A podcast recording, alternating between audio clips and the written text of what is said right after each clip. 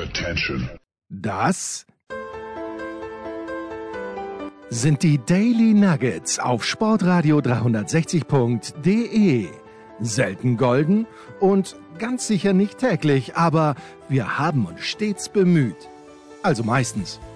Nun gut, zu besonderen Anlässen, wie eben heute zum Thema Musik. Die Daily Nuggets. Jetzt.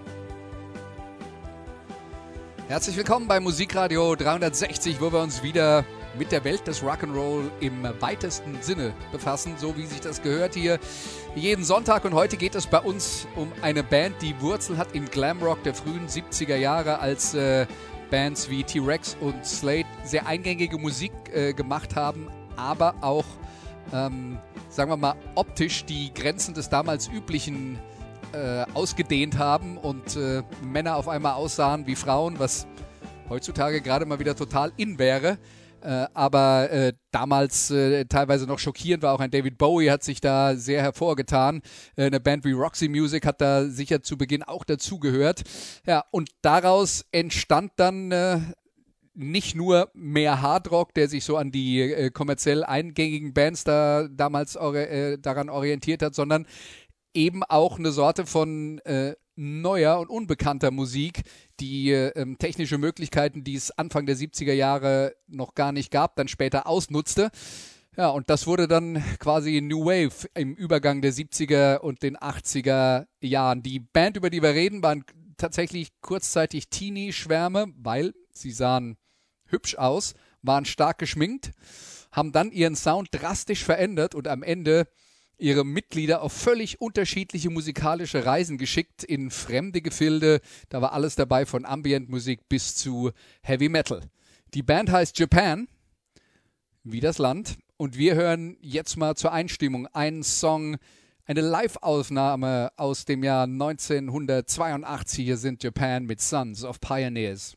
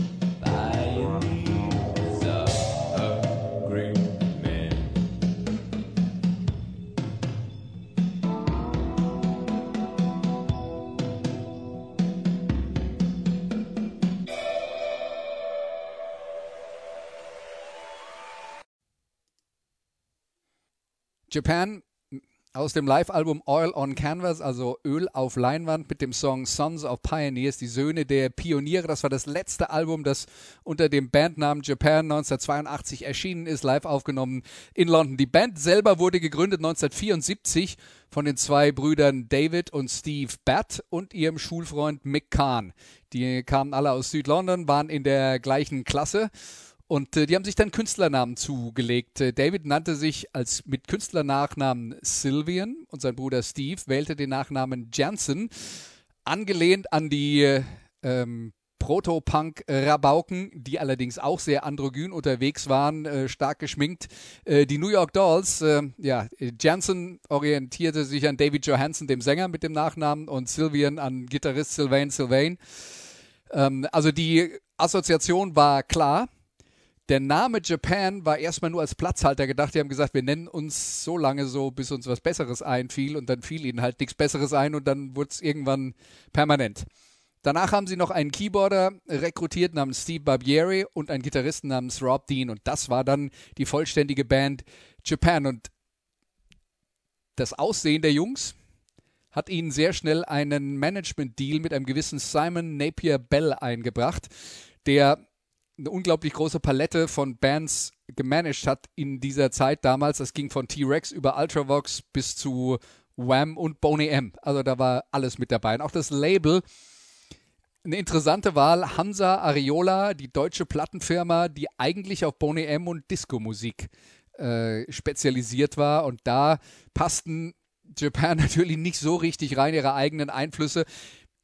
Die waren natürlich auf der einen Seite die Gitarrenmusik von den New York Dolls ähm, und äh, auf der anderen Seite Roxy Music mit ihrer zumindest in der Anfangsphase sehr originellen Mixtur, so eine Art Proto-New Wave. Mit Roxy Music müssen wir uns definitiv an dieser Stelle auch irgendwann mal befassen. Auch eine Band, die unglaubliche Wandlung im Laufe der Zeit mitgemacht hat. Und alle, die die Roxy Music aus den frühen 80er Jahren kennen, werden kaum wiedererkennen, was die in den 70ern gemacht haben, als sie tatsächlich noch quasi revolutionäre Alben aufgenommen haben. Und diese Frühphase, das war halt äh, die Phase, die Japan doch tatsächlich beeinflusst hat. Die Band, wie gesagt, stark geschminkt, äh, androgyner Look. David Bowie hatte einen großen Einfluss. Ja, was macht das Label? Schickt sie auf Tour mit den Classic Rockern Blue Oyster Cult. Erstaunlicherweise kamen die beim Publikum nicht gut an. Dafür, dafür lief es aber gleich gut in Japan, da hat also der Name tatsächlich funktioniert, und in den Niederlanden, wo das folgende Stück vom ersten Album, das Titelstück vom ersten Album, ein Hit war. Hier ist Adolescent Sex. Musik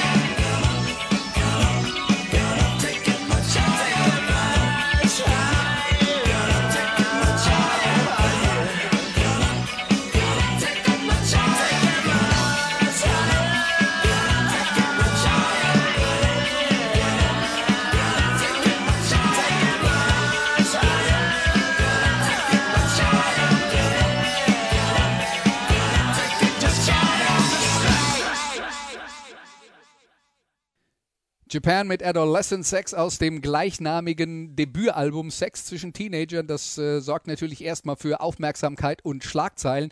In Deutschland kann ich mich erinnern, haben Teenie-Postillen über die Band äh, berichtet, äh, Magazine äh, aus der Richtung Popcorn, falls sich da noch irgendjemand äh, dran erinnert. Die Jungs waren halt äh, gut aussehend, aber ihren musikalischen Weg hatten sie noch nicht so richtig gefunden. Das war noch gitarrenorientiert und man hatte noch nicht die Einständigkeit, die man haben wollte. Das passierte erst, nachdem auch das zweite Album namens Obscure Alternatives in äh, Großbritannien gefloppt war. In Japan dagegen war man damals ja auch schon äh, sehr erfolgreich. Ich habe es gerade angesprochen. Die haben zum Beispiel das Budokan-Theater in Tokio dreimal in Folge ausverkauft. Da passen 11.000 Leute rein und da sind ganz berühmte äh, Live-Alben der Rockgeschichte aufgenommen worden, zum Beispiel von Bob Dylan oder von Cheap Trick. Über beide haben wir hier bei Musikradio 360 schon extra Sendungen gemacht. Tja, und dann kam es zu einer auch obskuren Zusammenarbeit mit dem Italo-Disco-König Giorgio Moroder, der damals halt einen Hit nach dem anderen rausgefeuert hat und hat auch tatsächlich einen Song mit Japan aufgenommen. Hamza, die deutsche Disco-Plattenfirma, wollte halt irgendwie einen Hit produzieren, aber es hat nicht richtig funktioniert.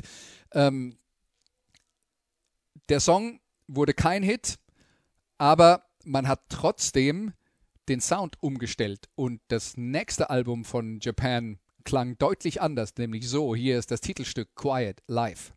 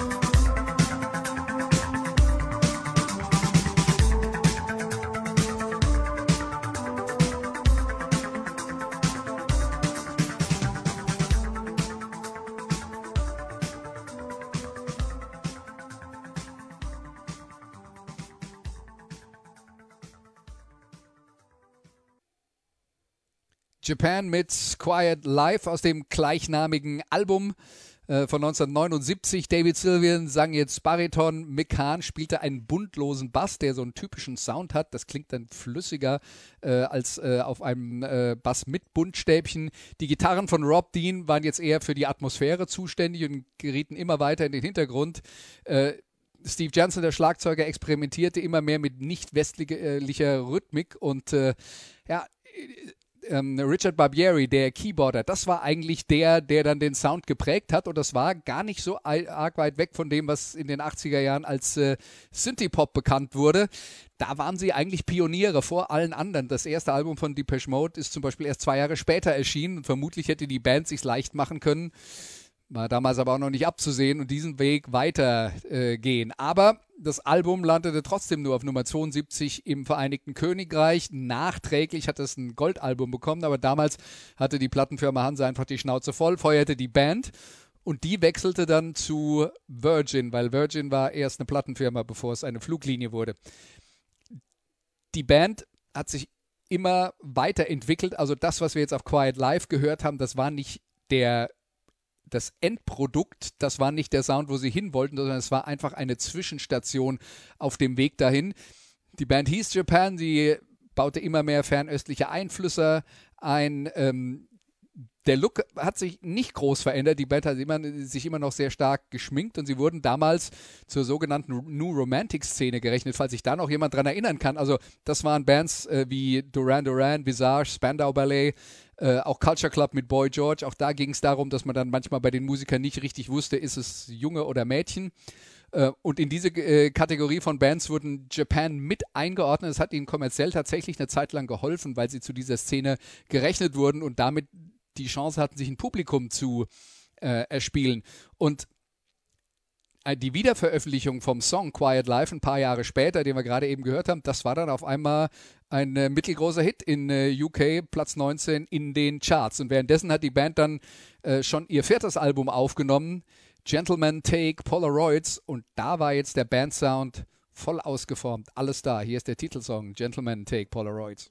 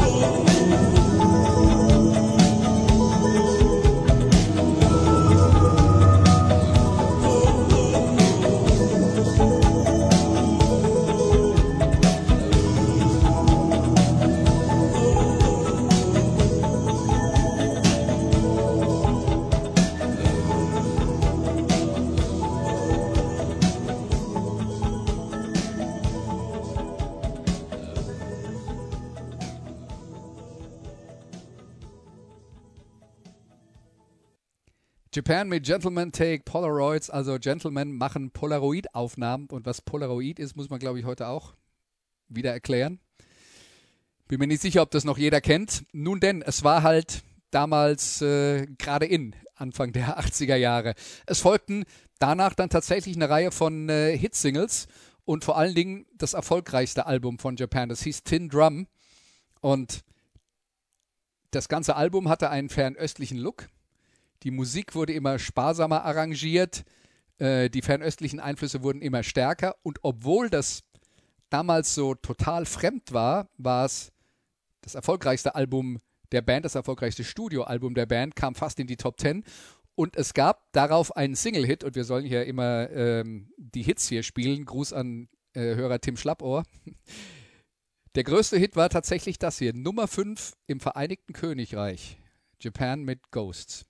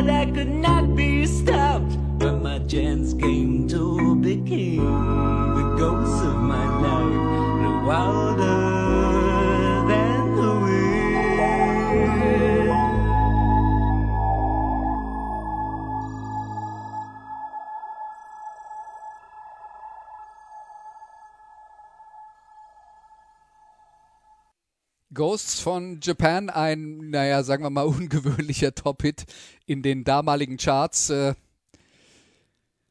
ist nichts, was man im Stadion mitsingen kann.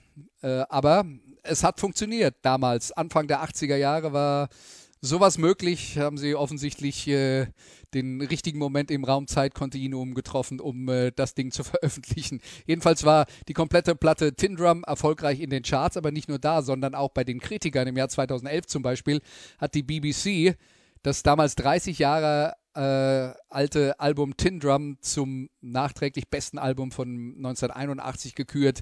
Es war eine innovative Fusion aus orientalischer und westlicher Musik. Ähm, David Sylvian hatte passend zum Bandnamen dann sich quasi inspirieren lassen und sich wirklich sehr intensiv mit äh, japanischer Kultur befasst. Äh, gab auch noch einen anderen Grund, nämlich äh, seine damalige Freundin Yuka Fuji, die äh, bei ihm eingezogen ist, die ihm viel über äh, den Fernosten beigebracht hat. Das war allerdings auch der Knackpunkt in der Geschichte der Band, weil Yuka Fuji war vor der Freundin von David Sylvian die Freundin von Mikano, das war der Bassist von Japan. Und das sorgte dann äh, natürlich für entsprechenden Ärger und die Band löste sich auf. Es gab auch noch eine letzte UK-Tour, da haben sie zum Beispiel sechsmal in Folge das Hammersmith Odeon ausverkauft und da wurde dann das Live-Album Oil on Canvas aufgenommen. Das tatsächlich noch mehr verkaufte damals als Tin Rum Nummer 5 in den UK-Charts. Das war ihr insgesamt erfolgreichstes Album. Aus dieser Platte hören wir noch eine Aufnahme und das ist Kärnten.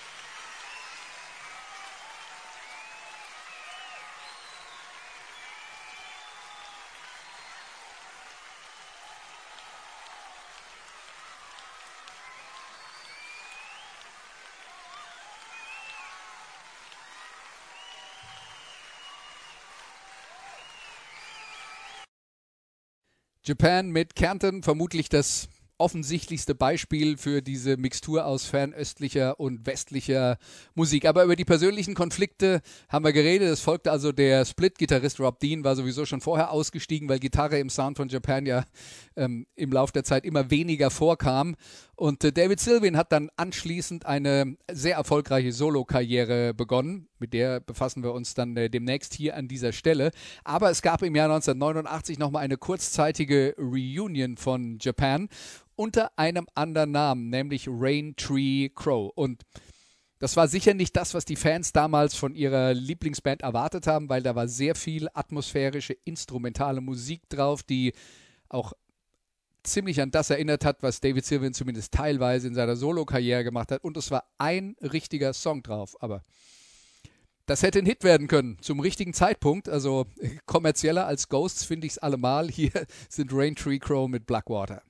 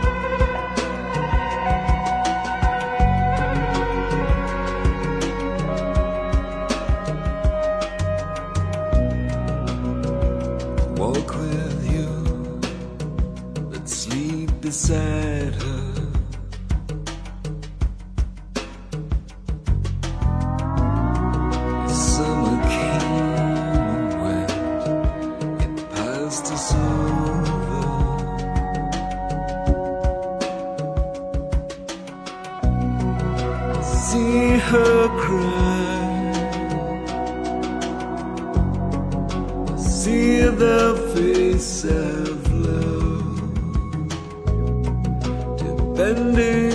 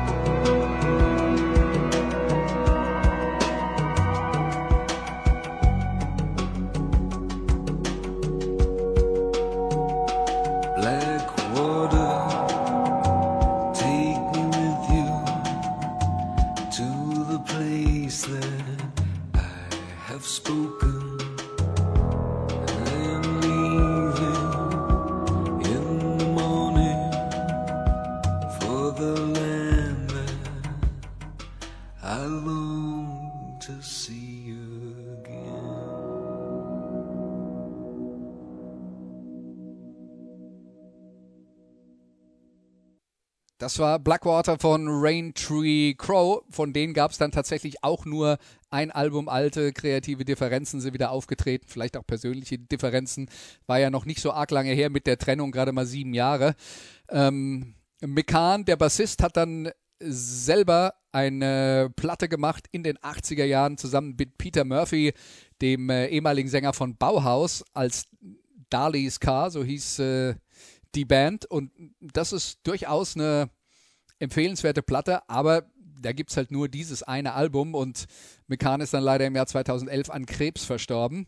Steve Jansen, der Schlagzeuger, war immer wieder bei den Projekten seines Bruders äh, David mit dabei.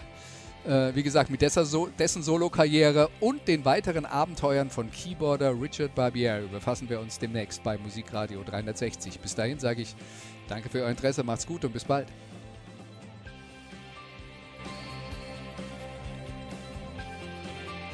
Das waren die Daily Nuggets auf sportradio 360.de. Ihr wollt uns unterstützen? Prächtige Idee!